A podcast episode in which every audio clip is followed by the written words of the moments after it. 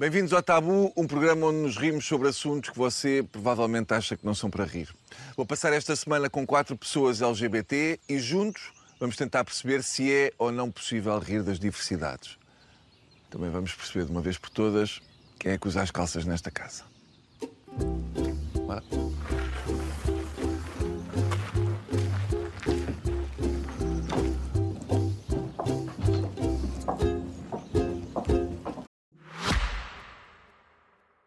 Olá, eu sou o Bruno. Eh, a minha voz soa diferente. É natural, eu não sou o Bruno Nogueira, sou o Bruno Ferreira. É parecido, rima e tudo, mas ele é mais alto e eu sou mais bonito. Além dessas, existe também outra diferença fundamental entre nós. O Bruno Nogueira está neste podcast para falar de assuntos sensíveis e eu estou nos intervalos deste podcast para falar de assentos sensíveis. Assentos sensíveis às necessidades e ao conforto de condutores e passageiros, como os do novo Peugeot 408. Entre as opções disponíveis estão a ergonomia certificada, a função de aquecimento, a regulação elétrica com memória e até um sistema de massagens. Assentos, portanto, do mais sensível que existe. E vai sentar a diferença. Uhum. E senti-la também. Basta marcar um test drive num concessionário Peugeot.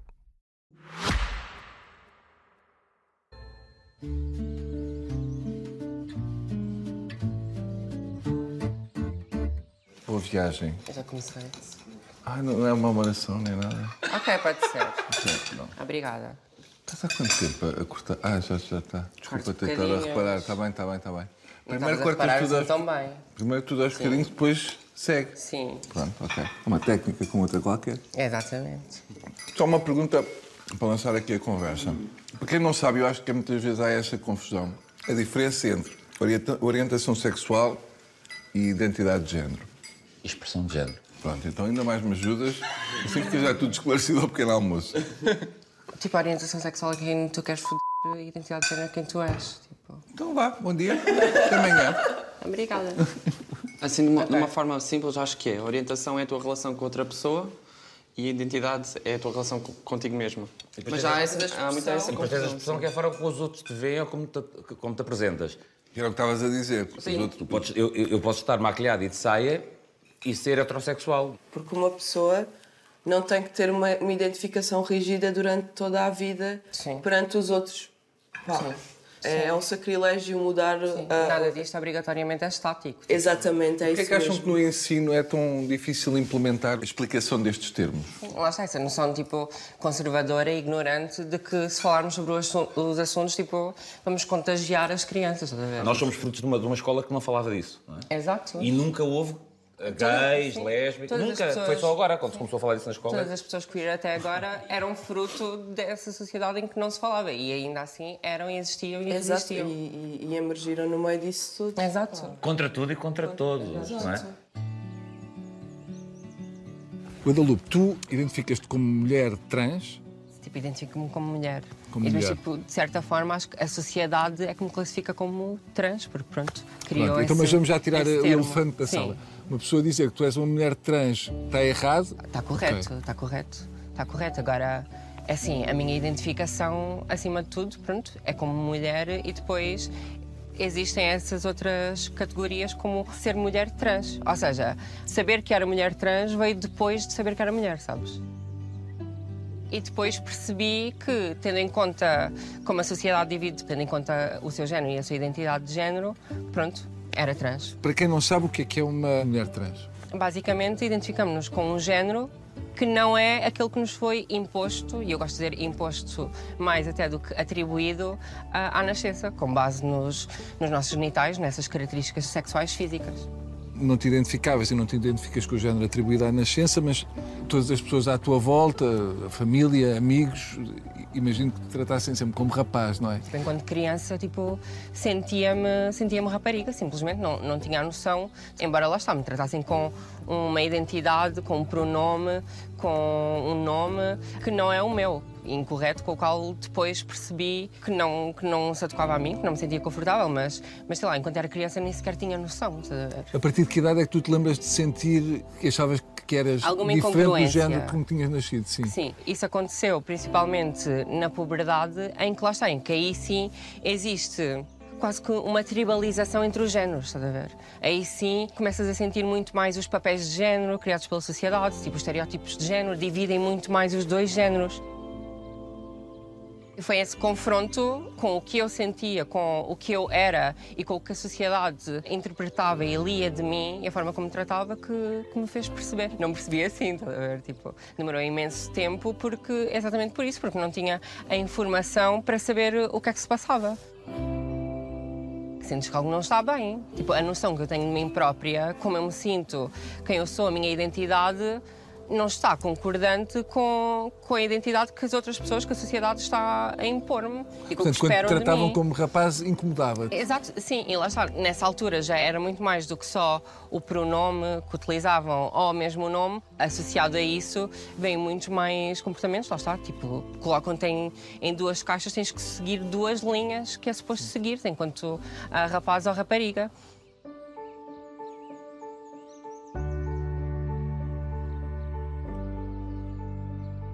Pelo que tu passaste, chama-se, é um, é um nome palavroso, que é disforia do género. Sim, exato. Ah, o que é que isso te provocou a nível psicológico? Pá, acima de tudo, não saber o que é que estava a acontecer, estás a ver? Não saber porque é que sentia algo tão errado, não saber porque é que me sentia tão desconfortável no meu corpo. E de que forma é que isso afetou a, a tua saúde mental?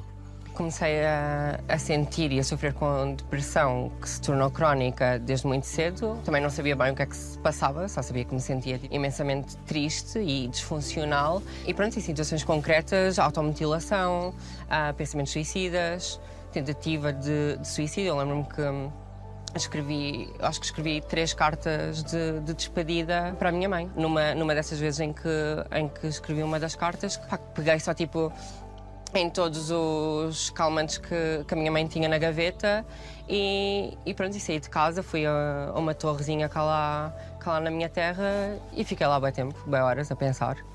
Mas pronto, gosto demasiado de viver. E a razão era, era a hostilidade que afrontava com um mundo tão intolerante e na incapacidade de, de atingir harmonia comigo própria, estás a ver? Com o meu próprio corpo, a minha relação com o meu corpo e a minha relação com outros e a forma como, como me tratavam e como me viam. Como é que foi o vosso coming out nos diversos sítios, quer seja no trabalho, no ensino, em família? Eu acho que o, o coming out, que é basicamente quando nos assumimos para a sociedade, quem somos, a nossa identidade, a nossa orientação, eu acho que só deve ser feito hum, se houver segurança. Eu uso uma abordagem bastante simples que é simplesmente introduzir o tema como se nada fosse. Sim. Não faço uma conversa formal. Mas sentes essa necessidade? N- Não é bem uma necessidade, é falo já naturalmente. Já cheguei a um ponto da minha vida em que falo naturalmente sobre isso. É tipo, estamos aqui no pequeno almoço e eu vou dizer pá, minha ex-namorada, não sei o que, tu de repente olhas para mim. Claro. Pá, comigo foi bem um processo gradual. Foi muito, fui, fui testando terreno. Primeiro foram, foram tipo duas amigas minhas super próximas, depois outro casal de amigos, por aí, até tipo já ter revelado essa parte da minha identidade, tipo a todo o meu núcleo mais próximo. E lá está, e havia algumas pessoas hum, opá, com as quais havia hum, assim uma nuvem negra sobre o qual poderia ser a reação, nomeadamente os meus avós. Como é que eles reagiram? Reagiram bem bem.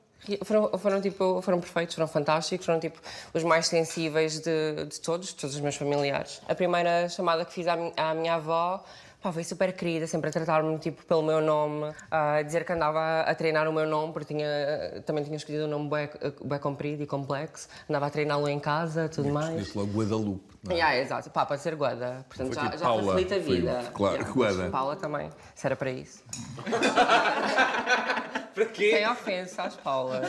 Para quê um processo de Sem transição? ofensa às Paulas. É super importante termos figuras públicas que se assumem como pessoas trans, pessoas transgênero, em oposição às pessoas cis, que são pessoas cisgênero. Já agora deixo aqui esta diferença. Que é uma pessoa explica, cisgênero, explica, é melhor explica. explicar. É Uma pessoa cis- cisgênero é uma pessoa que se identifica com aquilo que lhe atribuíram à nascença. Portanto, se isso se confirmar, somos uma pessoa cis. Se não se confirmar, a princípio ser- seremos uma pessoa trans. Pronto, é esta a diferença. E no trabalho para ti, como é que foi esse, esse, esse assumir? Não, não sou propriamente assumido no trabalho, não é? Tipo, falo, falo com quem tenho que falar, os meus colegas mais próximos que, que me conhecem e tratam-me da forma que me sinto mais à vontade. Uh, quando me perguntam, eu não, tenho, não escondo nada, mas também não, não ando com bandeira. Quer dizer, por acaso até tenho bandeiras e pinos na minha mochila, uh, mas acho que ninguém repara. Pronto, é um bocadinho assim, levo, levo as coisas com muita naturalidade. Jô, tu identificas-te como pessoa não binária. Agora, vamos por partes, que é para quem desconhece o termo e a identidade de género, o que é uma pessoa não binária? Começas logo a matar com estas perguntas. Não, mas é, é, a partir daqui podemos ir para todo lado. Está bem.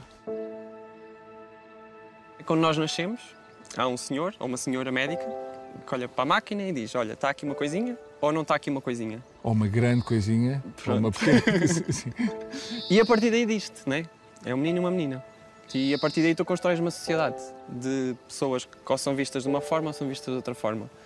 E aquilo que nós sabemos, porque sabemos de várias formas, mas uma delas é porque de facto as pessoas existem, é que as pessoas não são só estas duas caixas. E é aí que eu me insiro. Ou seja, insiro-me fora destas duas caixas. Tem sido um processo, não foi uma coisa de um dia para o outro, eu disse, sou uma pessoa não binária, não é? Tinhas conhecimento do que é que era uma pessoa não binária ou foi ao aprenderes também sobre isso que percebeste que te encaixavas nessa. Eu fiz um- uma tese inteira sobre pessoas trans e não binárias e não me apercebi em algum momento que estava A a, falar de uma pessoa que podia ser eu também. Só quando comecei a fazer um bocadinho de ativismo, comecei a explorar e a fazer reivindicações dentro da, da comunidade LGBT, da qual me insiro, e comecei a hum, falar com outras pessoas não binárias e a perceber que aquilo que elas contavam era uma história muito parecida à minha. Aquela estranheza da inserção de grupos dos rapazes, quando estamos na escola, rapazes contra raparigas. E eu, então onde é que eu vou? em que equipa é que eu vou jogar? Sentias essa dúvida? Eu sabia que tinha que jogar na equipa dos rapazes, né? Porque não havia outra hipótese. E uma pessoa não binária é, é isso, é tu não estares em conformidade com aquilo que te ditaram. Este não binarismo existe pelo mundo fora e há imensos anos, não é uma coisa de hoje. Um, e há várias formas de uma pessoa se sentir não binária. Pode ser uma rejeição total do género, Nem homem nem mulher? Nada, não- não- nenhum, nada, nenhum conceito de género. Para, para si, o conceito de género é uma coisa que não lhes faz sentido. Percebem-no e entendem-no, mas não, não conseguem aplicar. Do meu lado, não é bem isso. Sei que, que aqueles dois grupos não me fazem sentido, mas há coisas que, que eu tenho muito masculinas em mim, outras um Claro. bocadinho mais femininas, e ando aqui neste balanço a tentar perceber. Porque é uma construção também, não é? De um dia para o outro temos este rótulo, ok, vou, vou assumir este rótulo, agora é o meu rótulo. Não, e, e também não tens de prestar contas a ninguém, não é? Portanto, É, és- essa essa é, é- é- é a parte melhor que é. Eu não escolhi nada disto. Isto só é. Eu só sou. Não é? Sou Até porque eu diria que se tivesses que escolher, escolherias um caminho que fosse menos. eh, tortuoso. Não é? não é? Se pudesse escolher ser eh, um rapaz com todos os feitios de rapaz e todas as coisas estereotípicas de rapaz, eu escolhia. Já. Mas não consigo escolher. Posso até escolher, mas não vou estar a ser verdadeiro com quem sou, não é? Vou estar a. Em luta interior. constante. É quando sais do armário já não queres voltar para onde estavas, porque o, o armário era um sítio de muito, muita opressão, muito, muito constrangimento, muita, muita dor. Portanto, a partir do momento em que sais e que começas a perceber de facto quem és, já não queres isso. Thank you.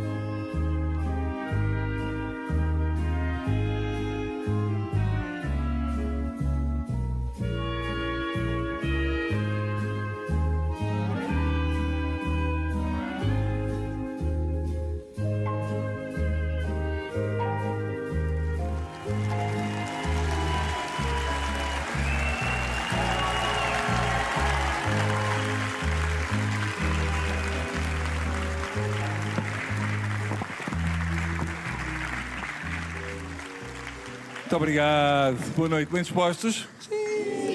Hoje o programa é sobre questões LGBTQIA+. Ahm, pedimos desculpa porque gravámos este programa há uns meses e é provável que, entretanto, quando for para o ar já tenham juntado mais letras, alguns símbolos e um ou outro emoji, tipo aquele. que é tipo, não sei bem.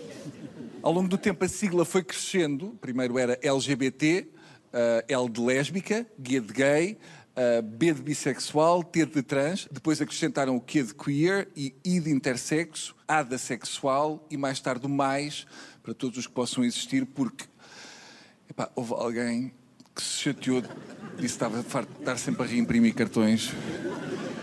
Chegou lá e disse: Malta, está aqui o cartão, LGBTQI. Oh Luís, desculpa, entretanto juntámos o A. Porra! Então, mas à meia hora acabava no I. Pois, mas sabes que entretanto chegou aqui um a dizer que não queria bem comer nada, nem que o comessem a ele, ou ela, ou lá o que é, e então, olha, tivemos que pôr o A. LGBTQIA+, parece a password do Wi-Fi de um café em Corroios. Ou então um gato que passou por cima do teclado. Há muitas expressões que já estão enraizadas no nosso léxico e que são discriminatórias. Por exemplo, não sejas maricas. Agora, um problema ainda maior é se alguém disser não sejas maricas a um homossexual. Porque aí o sistema encrava, não é? O que é que ele vai fazer? Tirar o Charlie e dizer tens razão, caga para isto, estou a comer gajas! Chega! Eu sinto que vamos contra estas pessoas magalas. Yeah. Viva! Reda, reda. Estamos. Está tudo bem? Era só para saber se está tudo bem convosco. Precisam de alguma coisa? Tabaco? Era só para saber se estavam bem, agora temos que ir embora, está bem? Tchau, bom trabalho. Um abraço. Vamos dizer adeus ao que fica. Adeus ao que fica. Sinto que esta viagem É a é a derradeira. nossa última viagem. Ai, que horror. Querem dizer alguma, algumas palavras de despedida? comemos uns bons ovos hoje de manhã. Eu gostei. Uma boa temperatura. Eu estou um Com bocadinho. palavras bonitas para deixar para a família e amigos. Tu és casada há oito anos com, com uma pessoa do mesmo sexo, portanto com um homem, mas não te identificas como homossexual, mas sim como pansexual. Pansexual. O que é um pansexual? Eu sempre me identifiquei como bissexual e comecei a identificar-me como pansexual há relativamente pouco tempo, porque percebi que a, que a questão do bi podia reforçar algum binarismo e, ah, ao contrário do que de facto significa, porque bissexual significa sentir-te atraído ah, de forma emocional, afetiva, sexual, por pessoas de todos os, ah, os géneros, ah, havia pessoas que achavam que era só por homens ou mulheres cis. Ah, e como não era isso que, que acontecia, podia ser por homens ou mulheres X, homens ou mulheres trans, pessoas não binárias. Como diz uma amiga minha bissexual com muita graça, eu estou com alguém, meto-lhe as mãos nas calças e fico sempre satisfeita. E, Isso é uma alegria, é uma alegria. Tá basicamente tudo- é isso. Portanto, pã, é um bocadinho aquela do que Tu tudo que vem aquela à rede do é- claro. É, tudo o que vem à rede é peixe. Não é fácil, né? porque as pessoas não acreditam que há bissexuais. Porque acham que um homem bissexual é um gay que não tem Ok. a coragem suficiente para ah, assumir que é gay e então diz: Não, mas eu também ah, Ok, ok. gosto de, de- de mulheres. E depois há outra que é teres de provar. Ou seja, o facto de eu estar a viver com a mesma pessoa, que é um homem, há 8 anos, Ok. ah, és agora bissexual. Se fosses bissexual, precisavas de. Hoje estás com um homem, amanhã estás com uma mulher. Somos uns malucos. E então, pansexual, muito basicamente, é ah, pessoas. São pessoas. A expressão é tua, quando assumiste a pansexualidade era como se fosse uma espécie de unicórnio, não é? Porque as pessoas. Toda a gente me trata por unicórnio. E porquê é que tu achas que, que há essa estranheza? É pá, porque acham que, que é impossível, não existe, não, não, não... Há muito preconceito. Ou, ou por isso, ou porque tens de estar sempre a provar, e o provar para as pessoas é tu precisares de estar a ter sexo com pessoas diferentes, não podes ter uma, uma, uma relação estável. Sim. Como se fosse uma pessoa que fosse instável do ponto de vista emocional. A mentalidade judaico-cristã, principalmente, veio dizer não. Há dois, há homem, É isso que eu queria perguntar, se é a religião que entra aí no caminho Muito, e que muito. obriga a ter tudo compartimentado. Sim, muito. Muito e com consequências complicadas, graves para, para muitas pessoas. E tu achas que em relação à pansexualidade a estranheza vem muito daquele, daquele clichê que é pansexual é com animais, É, com, é, é um bocadinho. É, é um maluco. com árvores, Vai com tudo, natureza. epá, mexe, está lá. O pansexual pode perfeitamente ter uma, uma, uma relação estável. O que significa que eu posso ter uma relação com uma mulher, posso ter uma relação com um homem, posso ter uma relação com uma pessoa não binária. Não não estou preso. Não, com uma árvore, Não, não. Eu, por exemplo, tenho e é, é sempre esquisito. Não, é capaz de arranhar um bocado, mas. Sim, depois falamos sobre isso.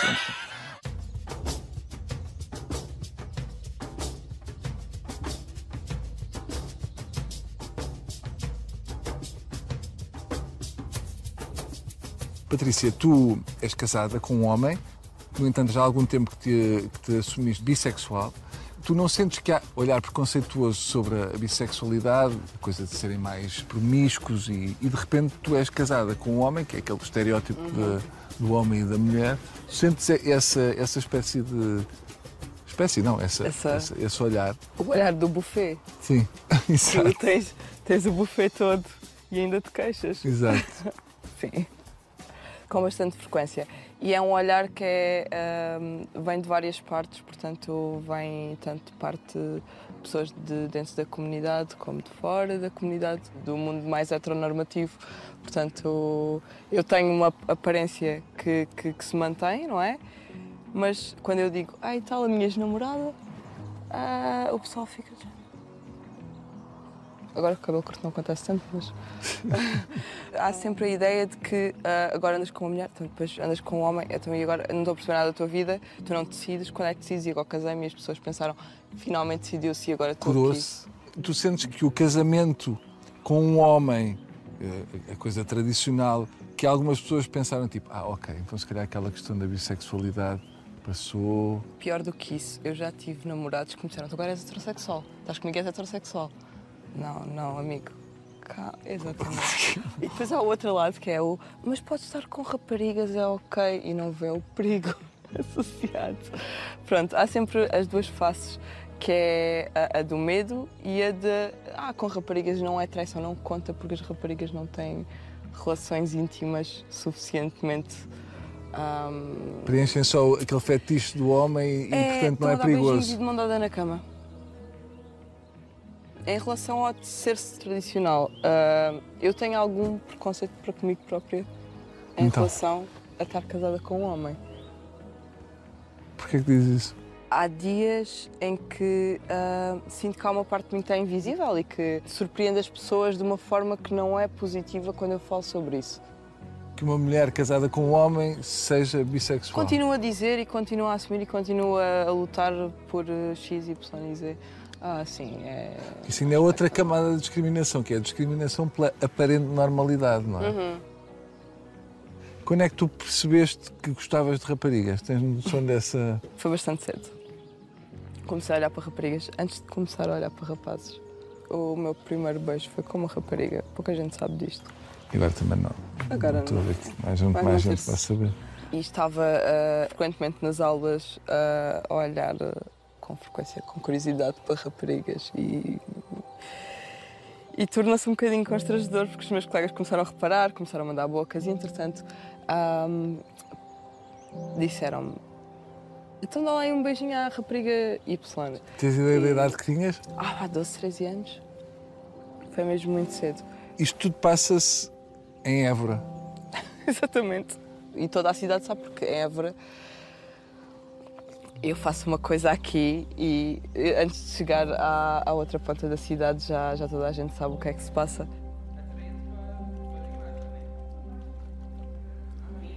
É curioso que eu sempre tive um interesse muito mais marcado por raparigas e acabei casada com um homem. E quando é que tu começas a sentir interesse por homens? Mais tarde do que por mulheres, já disseste? É muito particular. É, é aquele homem em particular, aquele homem em particular. As raparigas eu acho todas, quase todas no geral. E pessoas não binárias também acho bastante interessantes. Com homens cis e heterossexuais eu tenho muita, muita, muita dificuldade em alguns pontos. Especialmente nessa questão de já me ter acontecido.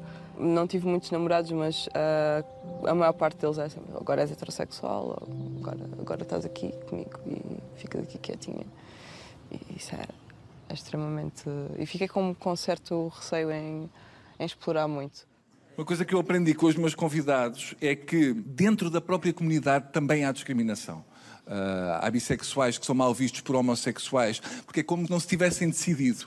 Agora, querem maior felicidade do que ser bissexual. Atenção, deve ser como chegar a um restaurante, entregam um menu e o empregado pergunta carne, peixe e a pessoa, olha, nem quer ver. Traga-me o que tiver fresquinho e lavadinho. Está bem?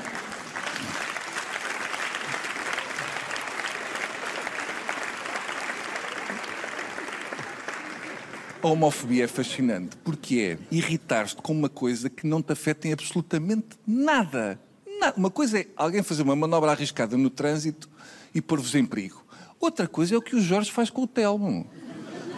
Para as pessoas é como se fosse Covid, que é, olha, está ali um gay, viste? Viste o gay no meio da rua com o namorado e sem máscara? Viste, eles já estão sem máscara? Tenho que sair daqui, senão ainda apanho aquilo. Amanhã estou no Spotify a ouvir Barbara Streisand. Olha, vê, já me está... Olha, já me está a apanhar. Ai! Ai! Outra frase que é: o que eles fazem lá no quarto deles é com eles. Agora, para cima de mim é que não. Como assim para cima de mim? Como assim? Como se alguém chegasse ao pé de uma pessoa e dissesse: Oh, Sr. Júlio, desculpa, importa-se que eu vá, que eu vá ir para esse banco de jardim mamar da boca do meu namorado? Ah, com certeza, esteja à vontade. Não, não, nós queremos ir para cima de si, que é para não sujar o banco. Por cima de mim é que não, isso era o que faltava. Outra expressão que é: os homens não choram. Ai, não, não choram. Quem disse isto nunca tomou banho numa prisão, porque eles choram, os homens choram. Eu sei pessoas que já estiveram lá dentro. Só quem está lá dentro é que sabe, migas. Já imaginaram que há países onde os meus convidados, se entrarem, só por serem como são, são presos ou espancados só por serem o que são. Há imensos sítios onde eles não podem ir descansados. Por exemplo, Catar, China, Alfama, enfim, só alguns para. Estas pessoas, só por gostarem do que gostam, são olhadas de lado. A ideia de um homofóbico é que qualquer demonstração de carinho entre alguém LGBT é provocação. Não é? Entre alguém heterossexual, é carinho. Como se as pessoas dissessem. "Ah, Macacos me mordam se eu não vou escolher uma orientação sexual que me deixe sempre em risco de levar um biqueiro nos dentes. Vão ver. Ai, vão ver. Vou agora ali ao, ao Jumbo e vou encher o carrinho de pilas. Vai só para eles, para provocá-los. Eles sabem lá o que é a vida. Olhem, demorou um bocadinho a preparar, mas espero que gostem. Sim. Porque eu tive. Ontem comecei a preparar tudo, não é? Um marisco e não sei o quê. Apanhar o marisco. Apanhei ontem de madrugada. Olha, Olha, mas até não está. Uau, apanhaste muito marisco. Então, é uma cataplana. Cheira bem bem. Ah, fantástico. Olha, posso servir-vos? Patrícia, Yeah. posso servir? Força. Há alguma coisa que tu não gostes? Gosto. Gostas?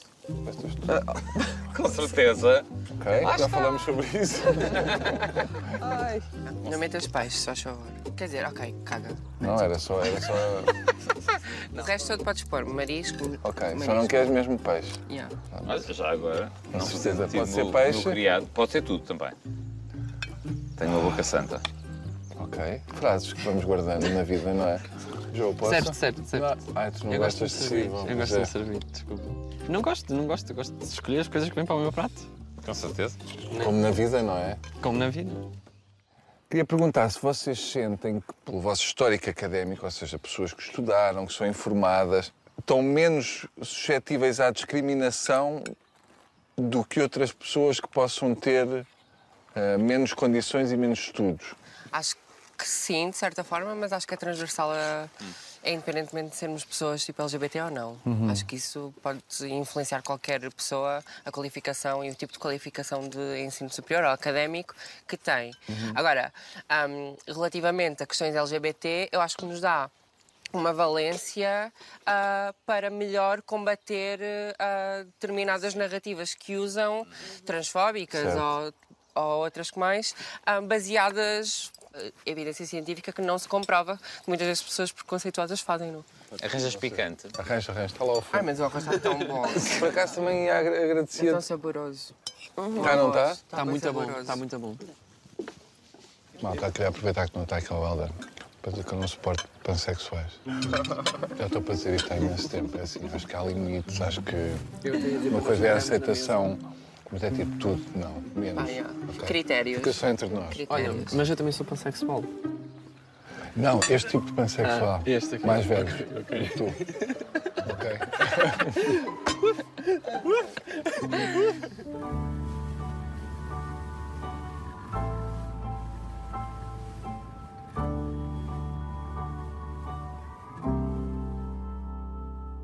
Olha, olha, olha, olha, olha, olha, olha, olha, olha, olha. E foi aos pares. Fofo. E foram aos pares. Ah, que querido. Yeah, Juro por tudo. Olha, olha, olha, olha, olha. Oh, meu Deus. Pode ser um tubarão também. ok não Querido. estão a namorar Oh. estão a sexualizar os golfinhos Tenho uma pressão de ar. são tão bonitos Olha, olha. olá senhor golfinho Agora sim. oh meu Deus Olha eles. Eu só vim para aqui. Eles Eles estão-vos a conhecer. Eles estão-vos a conhecer. Olha eles. Olha, olha, olha. São três, são três. Olha, são robazes, são mesmo. Opa, ele está mesmo à espera da gente. Vai lá nadar com ele. Não, nadar não dá. Eles gostam especialmente de pessoas não binárias. Agora. Ai, Agora pá, que imaginem, lindo. imaginem isto que estão a ver com arroz de feijão. Opa! Não se esqueçam disto, mas grelhado com arroz de feijão. Mas às vezes normalmente sobem pelo lado do barco e vêm assim fazer. batem palmas. Mas não apanhámos desses. Eu apanho sempre desses. Sobem, fazem-te assim no nariz, Dão dão-te assim umas, dão-te um linguadão assim. Ah! Depois vão-se embora. Isto é a melhor maneira de ver golfinhos. Ah! Em sonho, Bem, estou a ver bué golfinhos. Não, imagina, se eu agora puser, começas a ver sereias. se eu puser um vídeo de golfinhos, estás a ver, estou a ver golfinhos, ou fotografias de golfinhos. É incrível. Ei, olha aquele! Mas podes dizer coisas assim. É, queria mesmo tocar. Olha, olha, dois!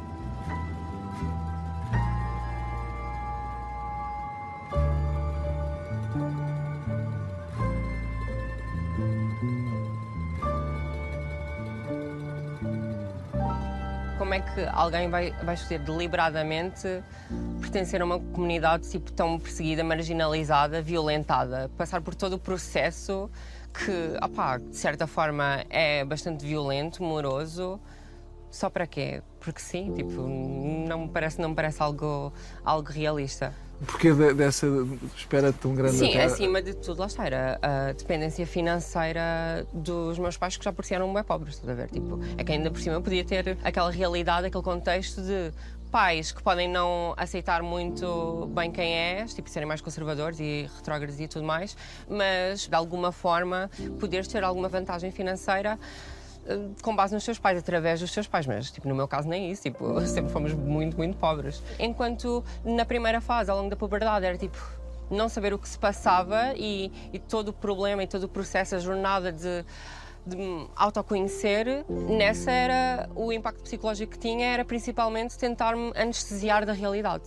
Porque já, aí já estava a par da realidade, já tinha uma percepção dela, mas queria, tipo, queria anestesiar-me, tipo, a ter comportamentos evasivos, para não me confrontar tanto com ela, porque sabia que não havia nada que eu pudesse fazer para a melhorar. Então, já, era uma merda. Agora que este episódio de Tabu vai a meio, proponho uma reflexão. Afinal, quem somos? Para onde vamos? Porque estamos aqui? Há falta de tempo para refletir sobre todas estas questões, foquemo-nos na última.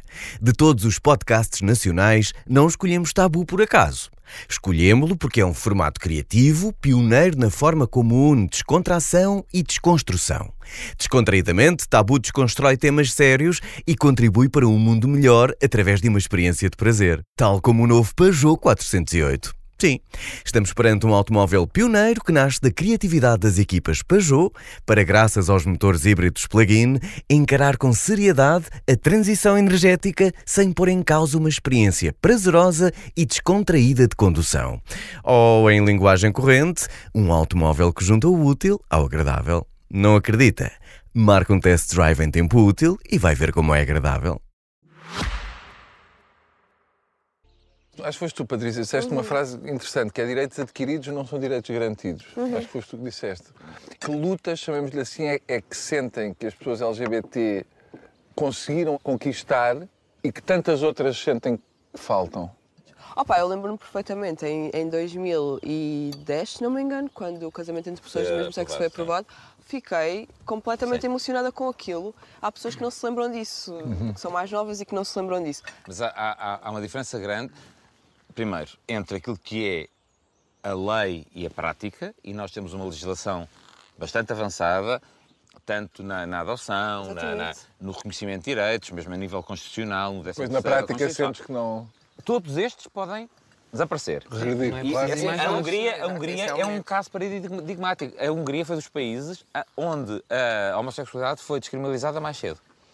Onde foram reconhecidas uniões civis entre pessoas do mesmo sexo. E, na primeira fase da pandemia, com a mudança da Constituição, as pessoas trans e as pessoas intersexo desapareceram, deixaram de ser reconhecidas, desapareceram, não existem perante a Constituição da Hungria.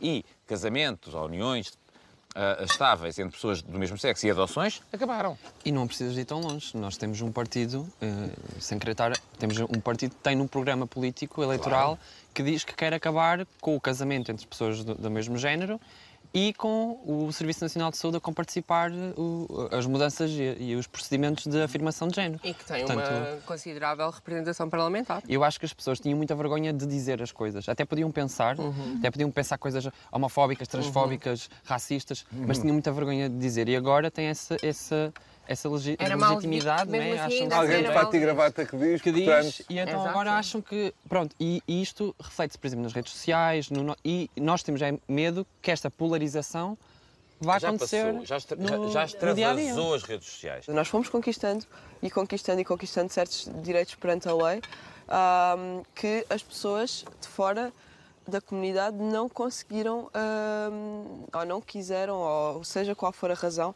não acompanharam.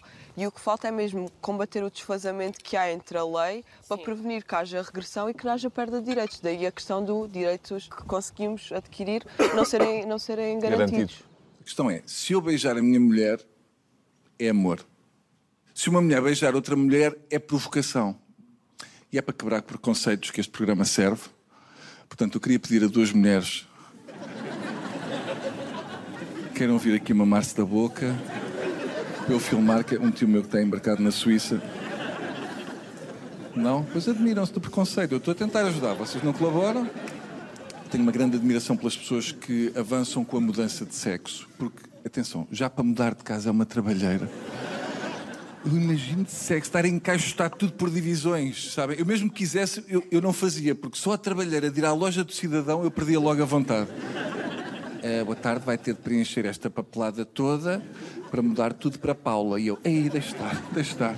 Fica Carlos, se calhar foi só um dia estranho. Fica Carlos, fica Carlos. Uma coisa que eu também reparei é que a comunidade LGBT está sempre a fazer paradas. Mas paradas estamos nós, filha, que somos hetero. Vocês são regabof nesse regabef, não se pode. A gente não temos nada disso. Uns chatos heterossexuais, não acontece nada. Mas eu estive a pensar, eu acho que a grande questão do, do conflito é, acima de tudo, um problema de marketing. Porque um labrego na rua, houve uma palavra acabada em sexual e fica logo cheio de nervos. Logo, aqui há uns tempos, não sei se viram, corria uma, uma entrevista na internet em que alguém ia para a rua perguntar o que é que você faria se descobrisse que o seu filho é heterossexual? E as pessoas ficavam logo, epá, nem é brincar, porra, então, porra, maluco quê? Porque houve o sexual e é logo mau. Portanto, da próxima vez que vos perguntarem, para não terem de fazer outra saída do armário, mudem a palavra. Por exemplo, então Helder, vi que estão tendo mondada com um homem. E é aí que o Helder responde, ah, é que eu sou fanfi. Fanfi? O que é que é fanfi? E o Helder, então fanfi é só uma ficar no cu. E arrancam. Saem. Deixa de ser um problema. Percebem? Vocês vão. Apesar de não estarem aqui representados no programa, está na sigla LGBTQIA, o A, de assexual, que eu até tenho pena de não ser. Porque a quantidade de problemas que estavam resolvidos na minha vida. Imagina o sonho que deve ser ir ao ginásio, mesmo para fazer exercício. Sabem?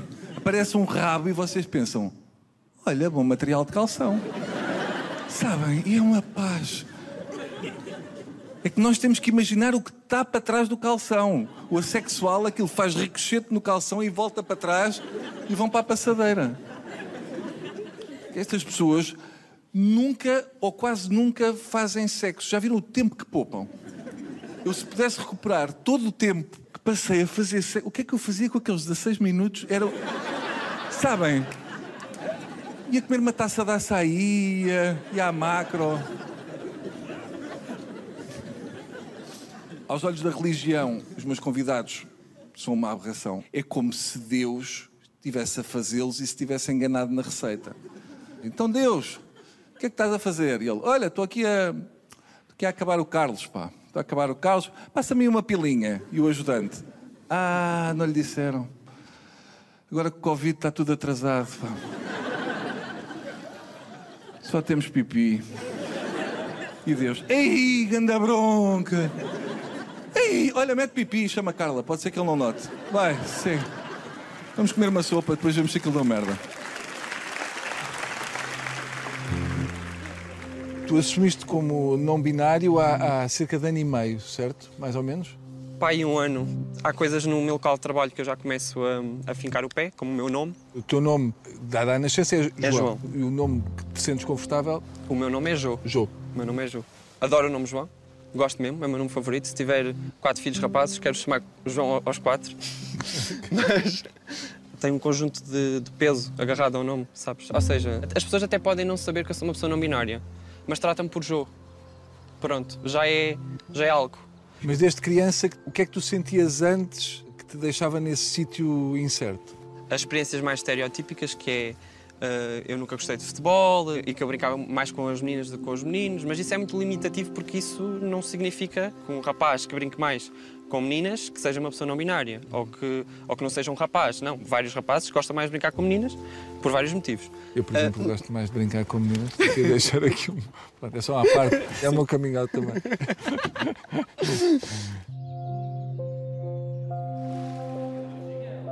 Por exemplo, quando nos separavam por grupos, rapazes contra raparigas, e na minha cabeça eu tinha que fazer um esforço ativo para me lembrar para qual grupo é que eu tinha que ir.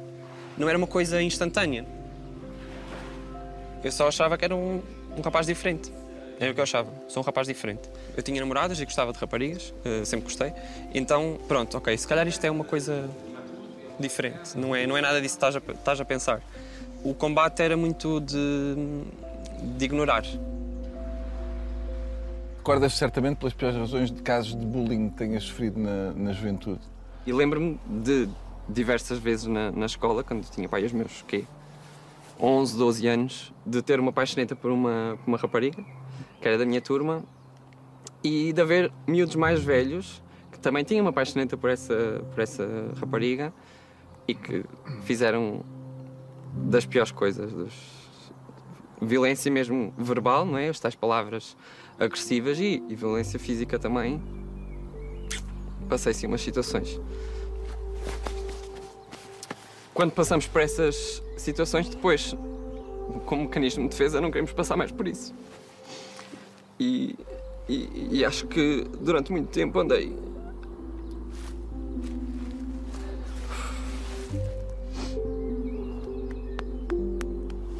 Tudo bem.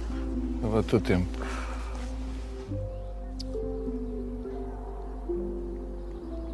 Eu poder, hoje em dia, experienciar as partes femininas que, existem em mim e o masculino que existe em mim e fazê-lo livremente, sem comentários, era uma coisa que eu gostava de ter tido quando tinha aquela idade. Porque eu acho que nenhuma criança deve. Deve passar por isso, não é? E, e, e passei mal, passei. E as coisas foram-se lidando e só muito mais tarde é que consegui lidar com este trauma, que obviamente ainda deixa marcas, não é? Porque qualquer agressão destas que não é resolvida vai deixando marcas. Voltaste a sentir eh, já em idade adulta? Não porque agora não me permito, não é? Ou seja, já nem as outras pessoas têm tanto poder sobre mim, nem eu estou no patamar de me esconder outra vez. Tipo, eu só quero ser eu, ser feliz. Papagaios parecem super divertidos, bem aerodinâmicos. Não parece tipo um papagaio que tu tenhas lá está a andar a Também podes correr. matar uma pessoa com aquilo, estás a ver? Ainda mais divertido. Enfiar na cabeça de alguém. Ainda mais crânio. divertido.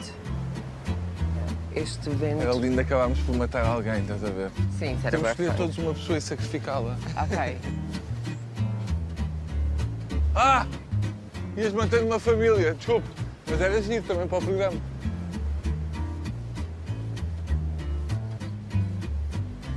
Ah! Cruzaram!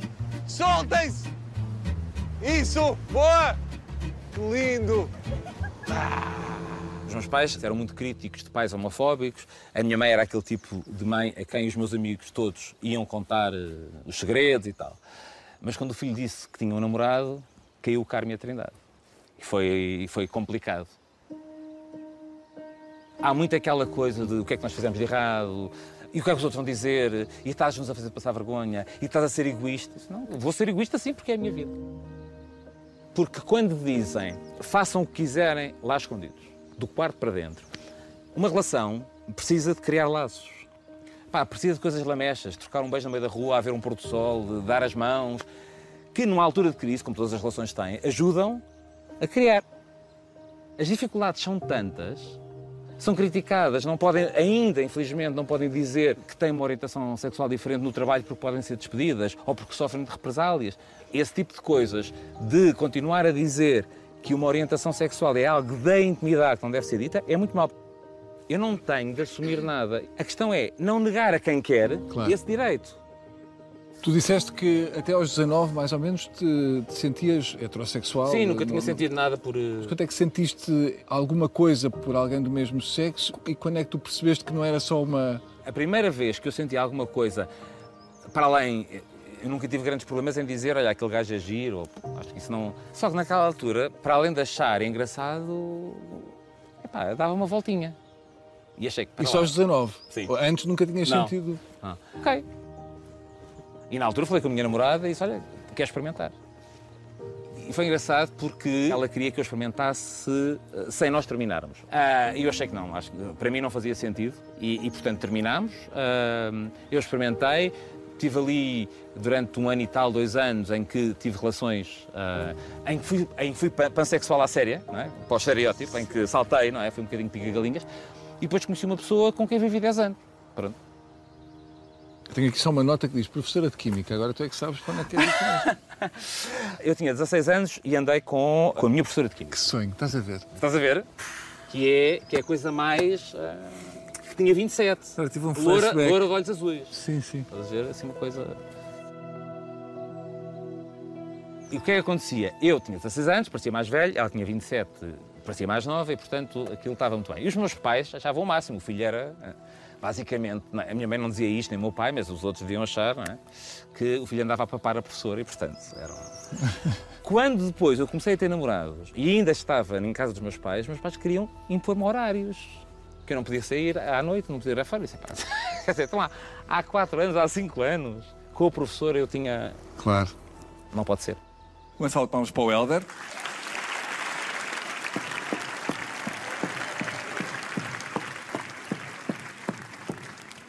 O Helder é pansexual, mas fez questão de dizer e para desmistificar que isso não quer dizer que faça sexo com árvores e com animais. Ok, está esclarecido, mas o que é certo é que nos dizem que lá estivemos. Apareceu lá uma raposa que estava a andar de esgalha. Sabem, meio assim com ar, meio perdido, só às voltas, com a direção assim desalinhada. Ninguém comentou nada, nós nisso fomos impecáveis, não dissemos nada, pensámos, não dissemos. Confessou que ao início ser pansexual era como ser um unicórnio, ah, isso era porque às vezes dava por ele e não sabia o que é que tinha na testa.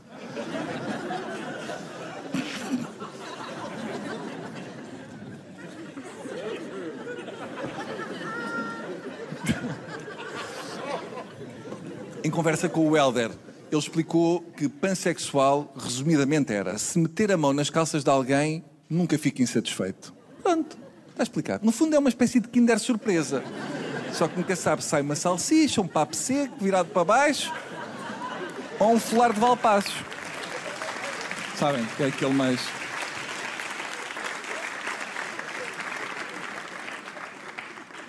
Helder contou que chegou a namorar com a professora de Química quando ele tinha 16 e ela tinha 27 e que os pais achavam o máximo, até que começou a sentir atração pelo então namorado da irmã. E aí talvez os pais se soubessem não achassem o máximo. Estou a imaginar ele ao jantar. Então, paizão. Namorado da Amanda manda cá um cu, hã? E o pai? Hã? E ele? Nada, nada, nada. A professora de Química, mamas e mais não sei o quê. Não é? Diz que a partir do momento em que passou a ser professor universitário, passou a ser um professor que até gosta de homens, mas quando era mais novo, diz ele, era só o paneleiro da pontinha. Atenção, Helder. Estás a ver o copo meio vazio. Não eras só o paneleiro da pontinha. Tu eras o paneleiro da pontinha. Eu até digo mais. Se não ganhaste dinheiro com t-shirts com essa frase é porque não tens olho para o negócio. Aqui, eu é que sou.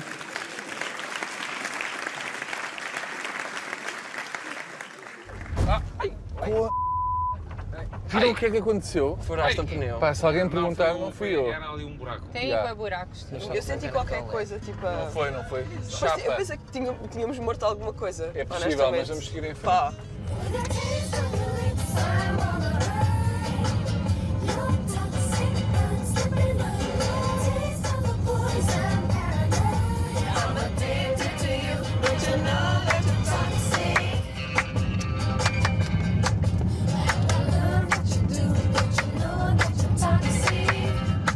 Bom, foi o possível com Britney Spears. Não, estou a brincar, estou a brincar.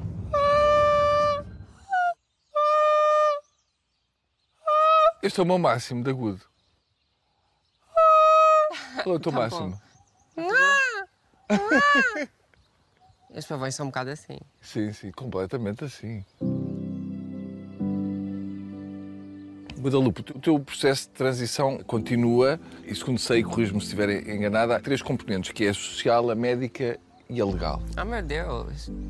Para mim, eu sinto que o processo de transição é de tu tentares atingir harmonia contigo própria, com a imagem que tens, com o teu corpo, com a tua identidade e também com os outros, com a sociedade e como te veem e te tratam. Sim.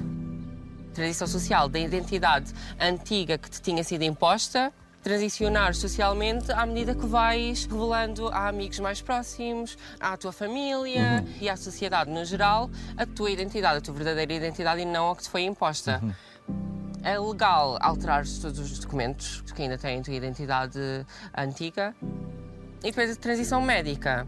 Pode ir de hormonoterapia, bloqueadores de hormonas, de estrogênio, coisas do género, ou procedimentos cirúrgicos também, que podem ir de cirurgia de feminilização facial para adquirir traços considerados femininos, mais femininos, associados à feminilidade, ou ah, até a cirurgia de redesignação sexual.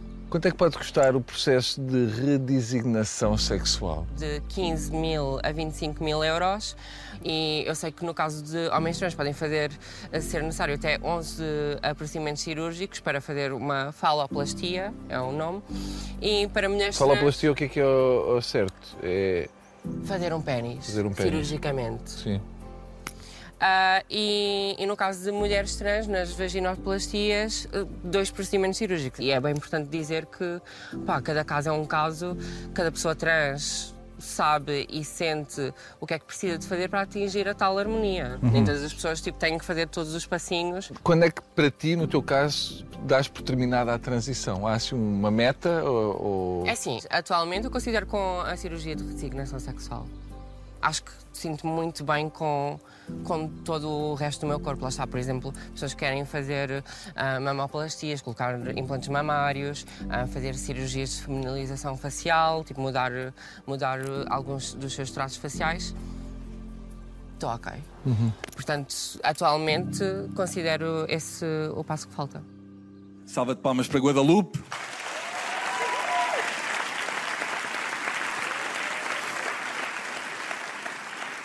Guadalupe lançou um crowdfunding para financiar a cirurgia de redesignação sexual, é assim que se chama. Em três dias conseguiu mais de 15 mil euros. Agora, a ironia disto tudo é que vai fazer a cirurgia numa instituição católica que se chama o Hospital de Jesus. Por outro lado, Jesus foi a primeira a usar cabelo comprido e uma tiara. Portanto, ela percebe.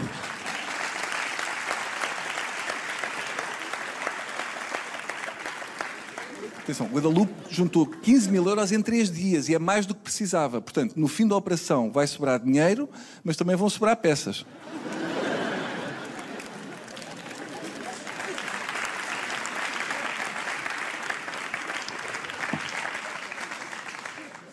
Agora, imaginem o seguinte: uma pessoa é uma mulher trans e onde é que vai nascer? Na chamusca. Querem que eu acredite que Deus existe? Querem? Estou a imaginar a conversa no céu. Deus, olha, ah, estava aqui a pensar, nós se calhar podemos facilitar-lhe a vida. Fazê-lo nascer em Nova Iorque ou Londres, assim uma coisa mais inclusiva. E Deus, era giro, não era? Ou na chamusca. Que eu fiquei sem Netflix e preciso de me entreter, a ver como é que aquilo é. É para a chamusca. A grande surpresa foi a reação dos seus avós maternos, que apesar de serem pessoas de um meio conservador e com pouca escolaridade, ah, foram os que melhor reagiram. Então, filho, conta lá aos avós. Ah, és filha agora? Pronto, então está tudo bem. Tens é de te alimentar para ver se enches essas mamas. É?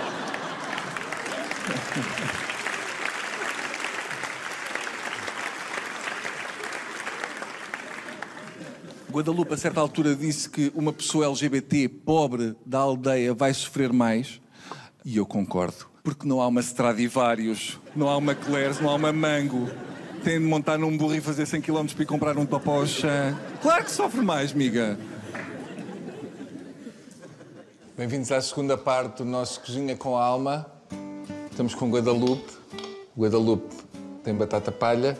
Sim, e uma então, tarefa super difícil. o que é que eu posso fazer para ajudar? Ahm, podes despejá-la, mas não toda. Despeja tipo dois terços, manda assim um bocadinho só. Ok. Ok. Ok. Estás a ver? Porque cozinha é sujidade Exato, também, não é? sim. É caos. Eu me incomoda-me sempre quando vejo aqueles Desordem. programas. Sim, vejo aqueles programas de colina. Boa batata, de repente, não foi? Não, foi não. Estás a pisar coisas. Podemos verter os ovos. Bora. E agora Ah. temos que mexer constantemente. Puseste muita batata palha. Não, está de errado, porque a batata vai tipo amolecer bué e depois tipo temos a outra batata palha. Mas para quê? Para pôr mais? Para depois meteres por cima, tipo assim meio crocante. Para ficar crunchy. Exato. Tcharam. Claro! Viram, migas, como é fácil fazer uma refeição vegetariana. Pá, a diferença da brasa é tipo a refeição mais simples do Leva mundo. alho francês, leva brás, leva batata palha E pimenta. e pimenta, QB. Não. ó, Todo- todo o frasco de todo o pimenta frasco de tem. pimenta, leva 50 ml de água. Isto é uma homenagem, quem sabe sabe, quem não sabe, perde-se na street. E cá estou eu de novo. Talvez não me esperasse voltar a ouvir, mas eu sou como o novo Peugeot 408. Inesperado sob todos os ângulos. E embora não pareça, este programa já está a chegar ao fim. A sensação de que o tempo voa quando estamos entretidos explica-se pela produção de dopamina no cérebro, que faz subestimar a sua passagem.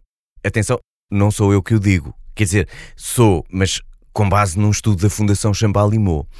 Isto para dizer o quê? Que as viagens a bordo do Peugeot 408 também parecem sempre mais curtas do que são. Porque este é um automóvel que sabe entreter. O conforto do habitáculo faz lembrar de uma sala de cinema, a iluminação LED proporciona um ambiente sofisticado, o som do sistema Premium Focal de 10 altifalantes é cristalino e os sistemas de conectividade e infotainment garantem que a tecnologia chega a todos. Por isso, marca um test drive num concessionário Peugeot e vai ver que passa depressa, como passou este podcast. Eu estava muito ligado à paróquia. E quando assumi, eh, fui, um, fui corrida paróquia, não é? E as pessoas falaram imenso, falaram imenso. E, e eu passava e havia bocas e coisas horríveis.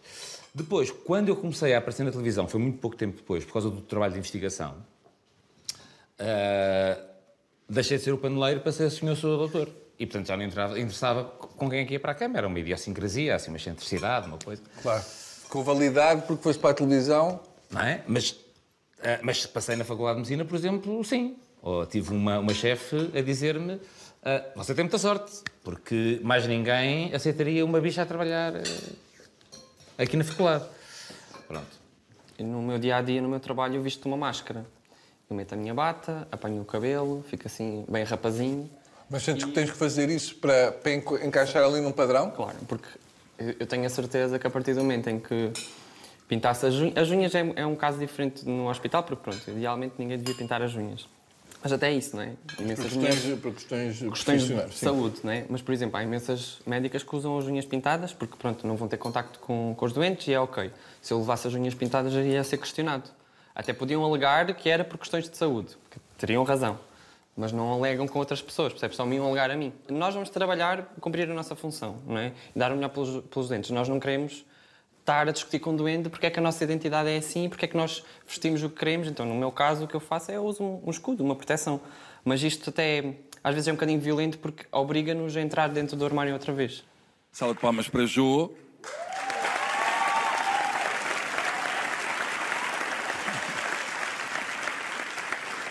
Jô é uma pessoa não binária e desde muito cedo que percebeu que não se identificava nem com o padrão masculino nem com o padrão feminino. Portanto, Jô é tipo delícias do mar. Não se percebe bem o que é, mas há quem coma.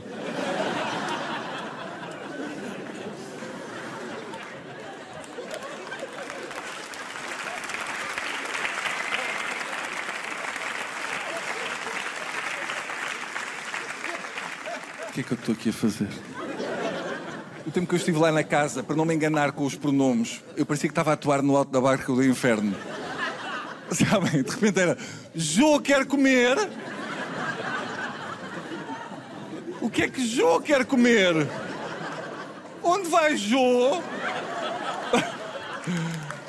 Está ali Jô.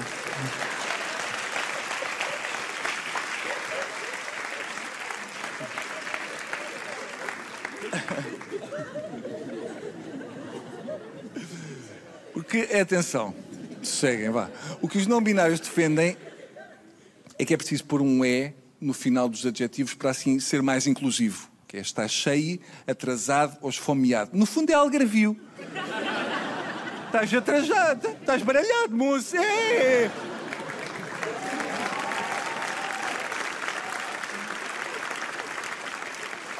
Contou-me que quando ia a festivais de verão, por exemplo, e havia divisão de tarefas, não é? É a vez das raparigas ou dos rapazes lavarem a louça. Jô tinha de pensar para que lado é que ia. Pois tinha ratolas. São as mulheres a lavar a louça e Jô, e as gajas que lavem. Pô, então não. Que as gajas têm é que lavar. No dia seguinte, são os homens a lavar a louça. Eu, ah, filhas, ainda bem. Que eu ando tão cansada, ando aqui com a lombar apanhada. Portanto, Jô não sabe bem em que género se enquadra, mas eu sei, é no género esperto como a merda.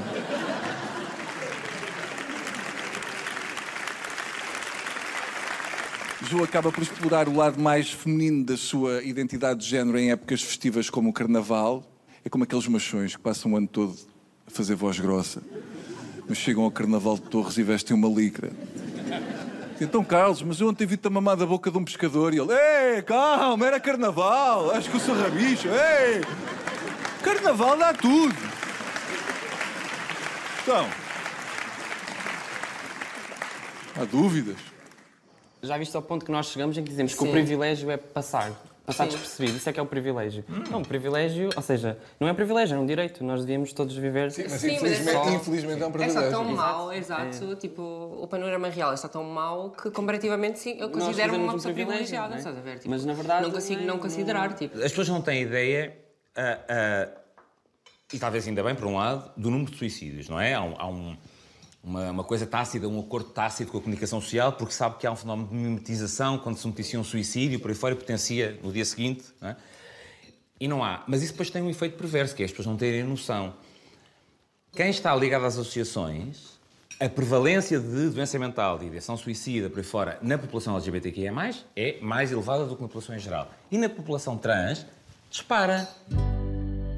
Tu és presidente da, Da OPS de Diversidades. Tipo de apoio é que vocês dão às pessoas que chegam até vocês? Este ano, a Opus faz 25 anos. Nós, para além de termos uma casa de acolhimento, às pessoas que nós acolhemos, nós asseguramos não só o alojamento, não é? Desde apoio psicossocial, psicoterapêutico, apoio à empregabilidade.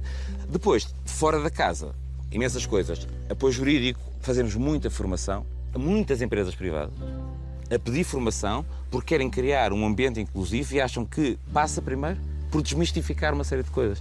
Mas sentes que essas que vos chamam para essas ações têm no- quadro pessoas LGBT? Tem muitos funcionários que, infelizmente, ainda não se sentem à vontade para se assumir e poderem viver livremente.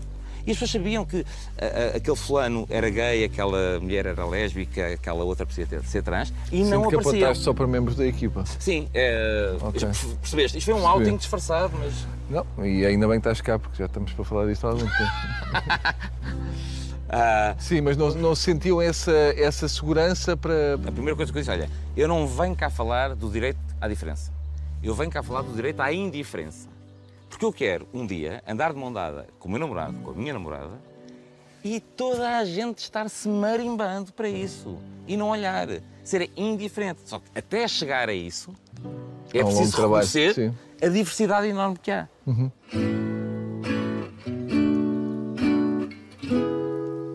É assim, vamos já tirar isto do caminho. Guadalupe, não é? Eu disse Guada uma vez e tu disseste, não é Guada. Não, tu disseste É gu- guada. Que ainda foi pior. É guada. Guada. guá. Tentei. Loop. Disseste. Não, eu disse que era ok. Mas, mas reticente. Opa, ok. Guadalu. Aceito mais. Guadalu. Guadalupe. Ok. Mas parece badalo. Jo, parece não dá para fazer muito. é. Jo é. Repara, badalo, já Jo não é quero. sílaba. E o Jo é? já sabia que não era para dar espaço para nada. Yeah. É só jogo. Jo. Então, Vamos tentar, Valoriza o lá. esforço. Valoriza o esforço. Tixa é estranho que não rima com nada. Sabes? Fica fraco. Mas. Há uma Patli. pior. Patri. Há uma pior. Tixinha. Ai, não. Continua. Xota. Não. Claro que eu chegava logo lá. Xota. Hell. É. Gosto desse. Parece um gato tipo a, a mandar Aspirado, a bola de pelo. Foi um prazer estar com. Tixota. Ai, Tixota. Mas é que chamaram Tixota. Tixota linda. Tixota linda. Ai, Tixota está tão grande. Tixota cresceu muito. Não entres para aí, Tixota. Onde é que andaste? Estás toda suja, Tixota. Muitas vezes podia estar com uma namorada e se houvesse um, um rapaz na noite podia, podia criar logo na cabeça dele aquela fantasia que acho que não faz sentido, não é uma fantasia que faça sentido, duas mulheres, ser interessante, mas pronto, mas há quem ache. Há quem é? ache? Tu achas que há esse fetichismo? Eu noto que se tiver com uma rapariga que um rapaz queira estar, há isso. Há essa situação. Sim, Ele vai introduzir-se, tentar introduzir-se, triangular a situação. sim. Ok? Vamos chamar assim. É muito frequente haver um, um homem que vê aquelas duas e pensa: epá, vou ser eu, vou ser o sortudo.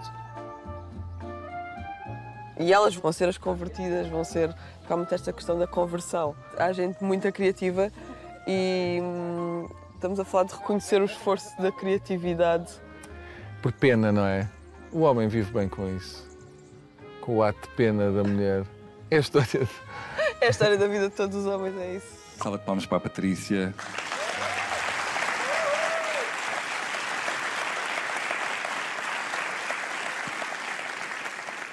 A Patrícia viveu a vida toda no Alentejo e foi lá que descobriu que era bissexual. Pudera, com o calor que faz, uma pessoa começa assim a alucinar.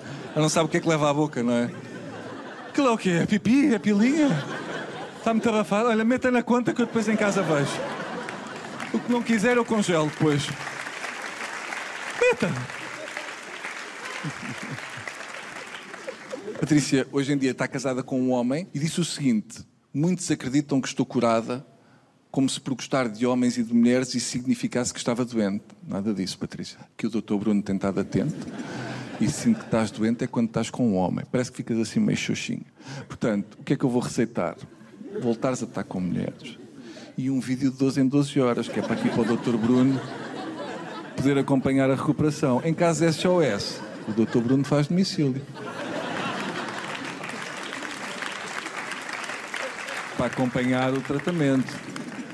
Foi abordada por um tipo que lhe disse: És tão bonito e estás aí com uma mulher. A namorada dela respondeu-lhe e ele perseguiu-as, arrombou-lhes a porta de casa e tentou entrar. Só não aconteceu nada de mais grave, porque a Patrícia, esperta, está habituada a estas situações, não fez a coisa por menos. Isto é verdade. Ameaçou o senhor com uma garrafa do cal. Prestem atenção, um tipo persegue um casal, não é? Arromba-lhes a porta para agredir. E só para porque é ameaçado com 33 centilitros de leite chocolatado.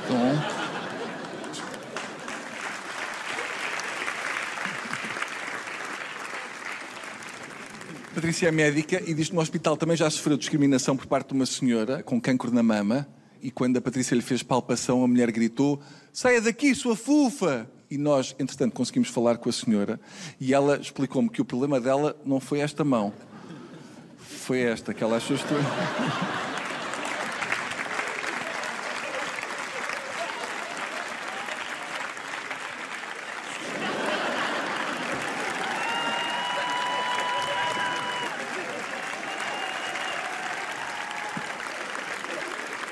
Malta, muito obrigado. Uma salva de palmas para os meus novos amigos, a Patrícia João,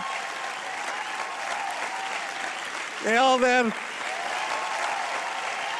Guadalupe. Muito obrigado por terem vindo. Até à próxima. Obrigado.